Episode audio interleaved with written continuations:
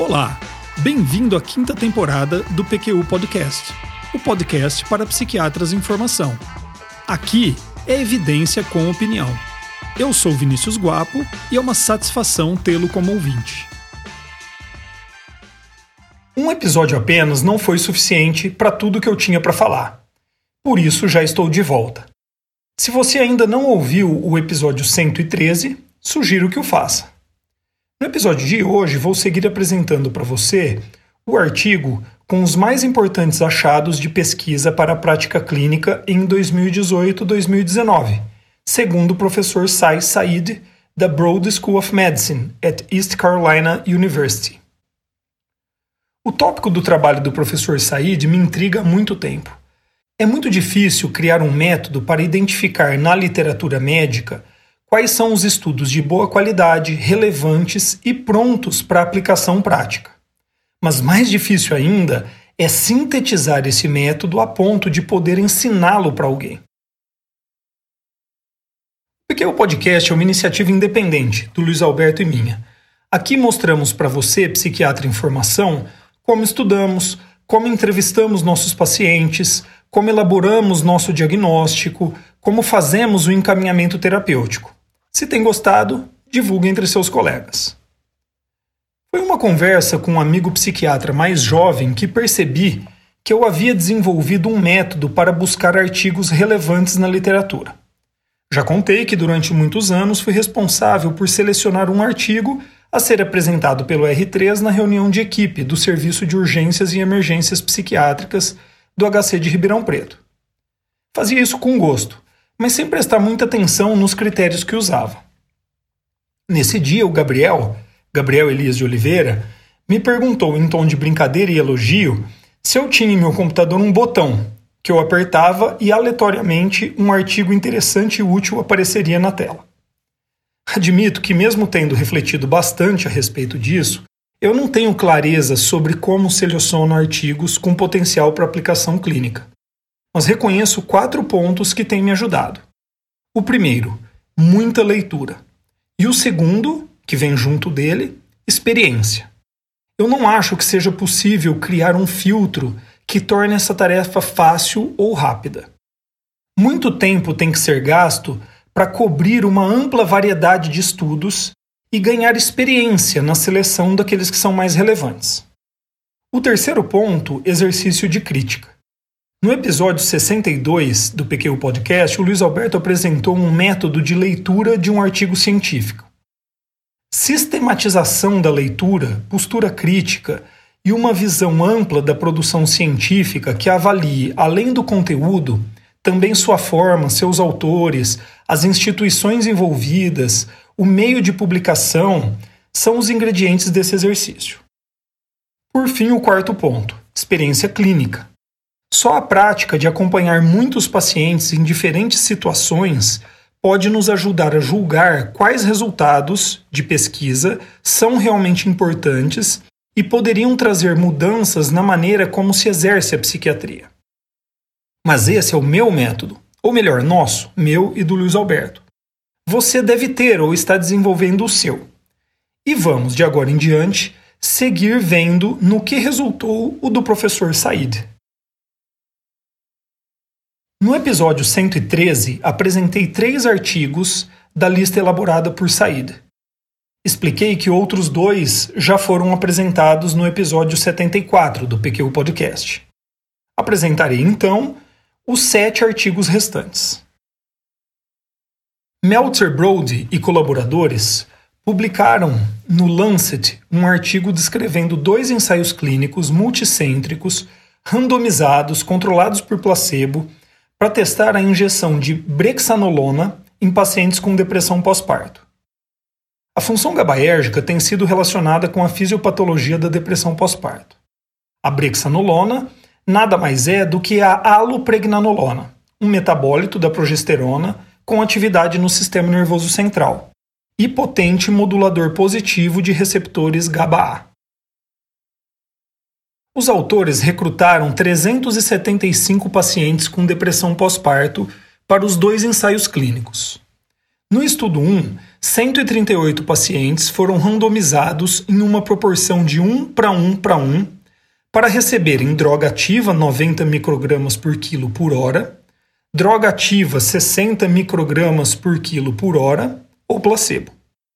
No estudo 2, 54 pacientes receberam brexanolona 90 microgramas por quilo por hora e 54 pacientes placebo. Um detalhe: a medicação precisa ser infundida por 60 horas sob supervisão médica. O desfecho primário foi a mudança na escala de depressão de Hamilton, após 60 horas de infusão. Pacientes foram seguidos por 30 dias após o procedimento. A injeção de brexanolona em pacientes com depressão pós-parto resultou em melhora estatisticamente significativa e clinicamente relevante nos sintomas de depressão medidos pela escala de Hamilton após 60 horas de infusão, quando comparadas com o placebo. A melhora foi rápida e a resposta manteve-se durante os 30 dias de observação. Três pacientes apresentaram reações adversas graves, que foram consideradas relacionadas ao tratamento. Uma paciente evoluiu com ideação suicida, uma fez uma tentativa de suicídio e outra apresentou alteração no estado de consciência e síncope. Um comentário. Eu acho esse estudo sensacional. Os autores partem de uma hipótese da fisiopatologia do transtorno e conduzem um ensaio clínico bem desenhado para testar tal hipótese. Só não considero que esse estudo esteja no ponto para mudar a prática clínica. Reproduzir os achados sobre a eficácia e principalmente conduzir mais estudos de segurança da droga me parece necessário. O próximo estudo aborda um tema muito relevante e, na minha opinião, pouco estudado na prática psiquiátrica: o delírio, ou estado confusional agudo. Wu e colaboradores abordam as seguintes questões: Quais medicações ofereceriam a melhor resposta terapêutica? Quais seriam eficazes em prevenir delírio e quais apresentariam melhor tolerabilidade? Para tal, os pesquisadores conduziram uma revisão sistemática e meta-análise em rede de ensaios clínicos randomizados que investigaram medicações usadas para tratar ou prevenir delírio. 20 ensaios clínicos, com um total de 1.435 participantes, foram analisados quanto ao tratamento do delírio. E 38 ensaios clínicos, com um total de 8.168 participantes, quanto à prevenção. A associação de haloperidol e lorazepam foi o tratamento com melhor resultado para o delírio. Enquanto a rameuteona, um agente cronohipnótico seletivo para receptores de melatonina MT1 e MT2, foi aquele com melhor resultado na prevenção. Nenhum dos tratamentos testados associaram-se de maneira significativa ao risco de mortalidade por qualquer causa. Os autores terminam o artigo apontando as limitações de uma meta-análise em rede, como fez o Luiz Alberto no episódio 75 do PQ Podcast. Este é um artigo com grande chance de aparecer por aqui novamente. É um tema interessante, com achado relevante e realmente com boa aplicabilidade na clínica. Mas, passemos para o próximo. Transtornos depressivos têm sido associados na literatura a maior risco de doenças relacionadas à idade. E por isso, a hipótese de que transtornos depressivos estejam relacionados ao envelhecimento precoce tem sido defendida. Hans e colaboradores resolveram abordar essa hipótese, testando se pacientes com transtorno depressivo maior teriam mais sinais de envelhecimento epigenético em células do sangue, medido pelos padrões de metilação do DNA, do que seus controles. Interessante, não é não? 811 pacientes com transtorno depressivo maior e 319 controles foram captados como parte do Netherlands Study of Depression and Anxiety, o NESDA. Além da metilação do DNA de células sanguíneas e diagnóstico de transtorno depressivo maior, outras medidas foram incluídas no estudo, como histórico de sintomas depressivos subsindrômicos, histórico de trauma na infância, dados sociodemográficos, estilo de vida e status de saúde. Uma amostra de 74 pacientes e 64 controles tiveram amostras pós-mortem do cérebro testadas para metilação de DNA, para replicação dos resultados da célula sanguínea. Pacientes com transtorno depressivo apresentaram maior envelhecimento epigenético que controles. Além disso, houve também relação tanto da intensidade dos sintomas depressivo como do histórico de trauma na infância com a medida de metilação do DNA. Os achados se repetiram na amostra de tecido cerebral. Os autores argumentam que estes achados podem nos ajudar a identificar pacientes que devem receber intervenções precoces e intensivas para reduzir as comorbidades físicas dos transtornos depressivos. Repito o comentário que fiz no estudo de Meltzer Brody e colaboradores. Gostei muito do estudo, elegante, meticuloso em suas hipóteses e metodologia, mas ainda com baixa aplicabilidade clínica direta. Simpson e colaboradores publicaram no American Journal of Psychiatry um ensaio clínico randomizado e controlado por placebo do uso de prazocina em pacientes com transtorno do uso de álcool. Apesar de pesquisas pré-clínicas apontarem envolvimento da função noradrenérgica na fisiopatologia da abstinência ao álcool e também na manutenção de seu uso, as medicações atualmente em uso para tratamento dos transtornos do uso do álcool não têm esse neurotransmissor como alvo terapêutico. O estudo contou com 92 participantes, sendo que 80 tiveram seus dados analisados ao final. 12 não finalizaram o período de titulação da dose de prazosina. A dose-alvo foi de 4 mg pela manhã, 4 mg à tarde e 8 mg à noite. Os desfechos analisados foram relato dos próprios pacientes sobre o número de doses de álcool consumidas por semana, número de dias com uso de álcool por semana, número de dias com uso pesado de álcool por semana, além de sintomas de fissura por uso de álcool.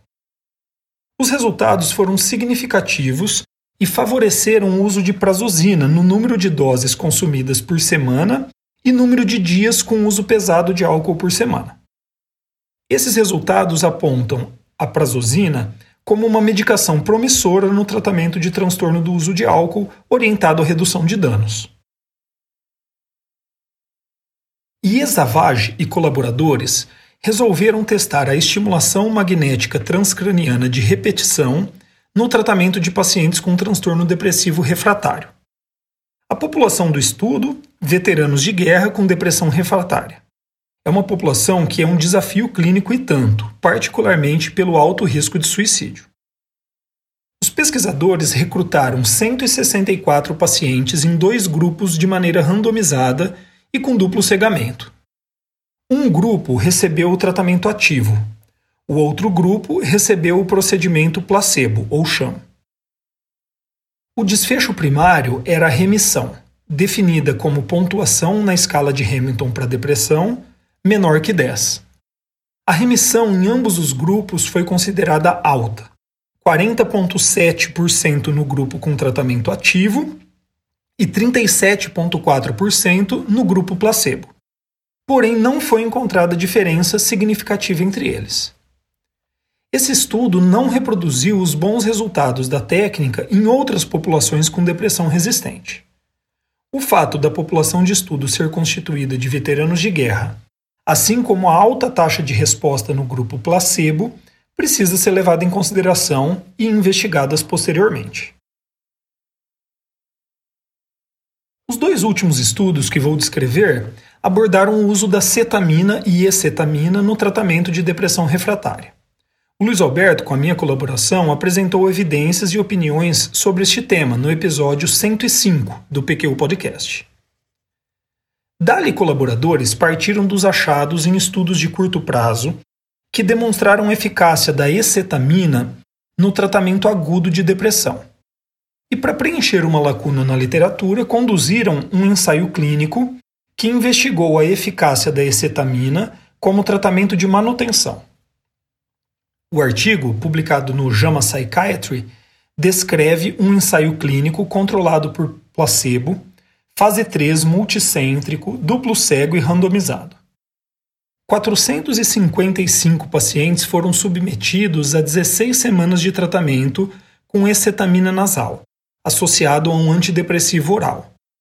Desses, 297 alcançaram remissão ou resposta estável e foram então randomizados ou para o grupo tratamento, que continuou em uso da excetamina nasal associado a antidepressivo oral, ou para o grupo controle, que passou a receber um spray nasal placebo associado a um antidepressivo oral. O grupo tratamento apresentou taxa de recaída menor que o grupo placebo, 51% menor, para ser mais preciso. O último artigo ainda não foi citado aqui no PQ Podcast, mas foi sim discutido por mim com os R3 na atividade de leitura crítica que fazemos juntos aqui no HC de Ribeirão. É legal ver que a minha lista de artigos relevantes para a clínica coincide em alguma medida com a do Dr. Said.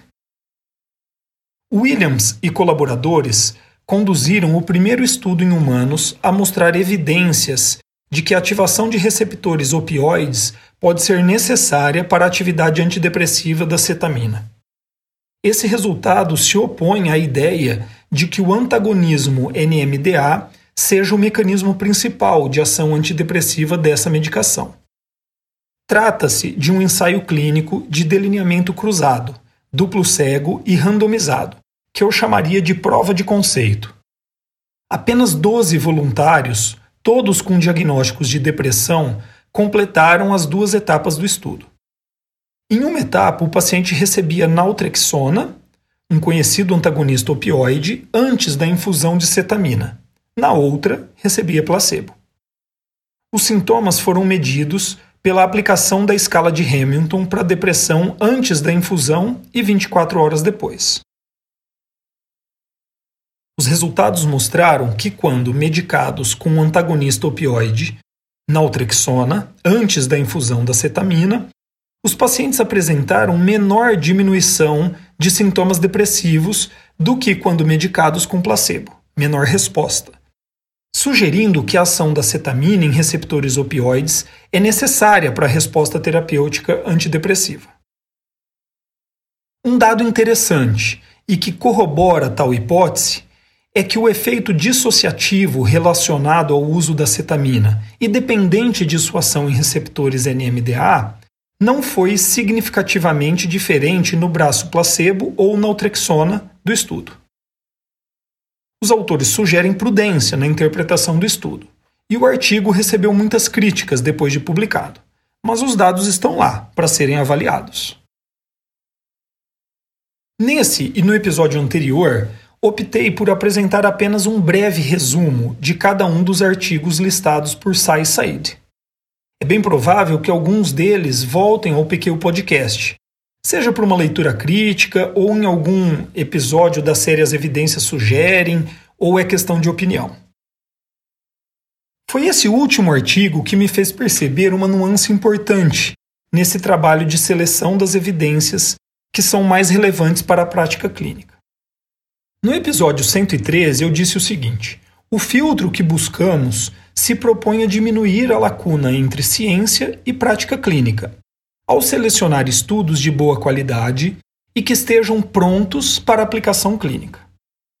Se entendermos prontos para aplicação clínica de maneira muito literal, ou seja, como a possibilidade de se aplicar os resultados do estudo diretamente na conduta terapêutica, teríamos que deixar de fora de nossa lista vários estudos muito úteis. Eu mesmo usei esse entendimento literal quando critiquei um ou dois artigos por não terem tanta prontidão para a prática clínica quanto eu esperaria. Depois de reler o artigo de Williams e colaboradores, o último que eu apresentei aqui, entendi que pronto para aplicação clínica não precisa significar prescrever ou não um remédio, mas sim um tipo de conhecimento que pode ser utilizado na prática clínica, seja no diagnóstico, no entendimento dos sintomas, na elaboração do prognóstico ou na elaboração do encaminhamento terapêutico, por exemplo. Com essa reflexão, eu encerro esse episódio, a continuação do que foi publicado na semana passada, mas não dou o assunto por encerrado. Poucos temas me interessam tanto quanto este, e provavelmente voltaremos a ele em algum momento. Antes de finalizar, proponho um desafio. Coloque em ordem sua caixa de ferramentas, de artigos relevantes para sua prática clínica. Atualize-a se tiver meio empoeirada. E então escreva para a gente, contando que artigos têm lhe ajudado em sua atividade clínica. Um abraço. Siga o PQU Podcast no Facebook e no Instagram. Confira em nosso site www.pqpodcast.com.br todos os episódios já publicados, com as respectivas referências e organizados por data, autor e sessão. O PQU Podcast agradece sua atenção.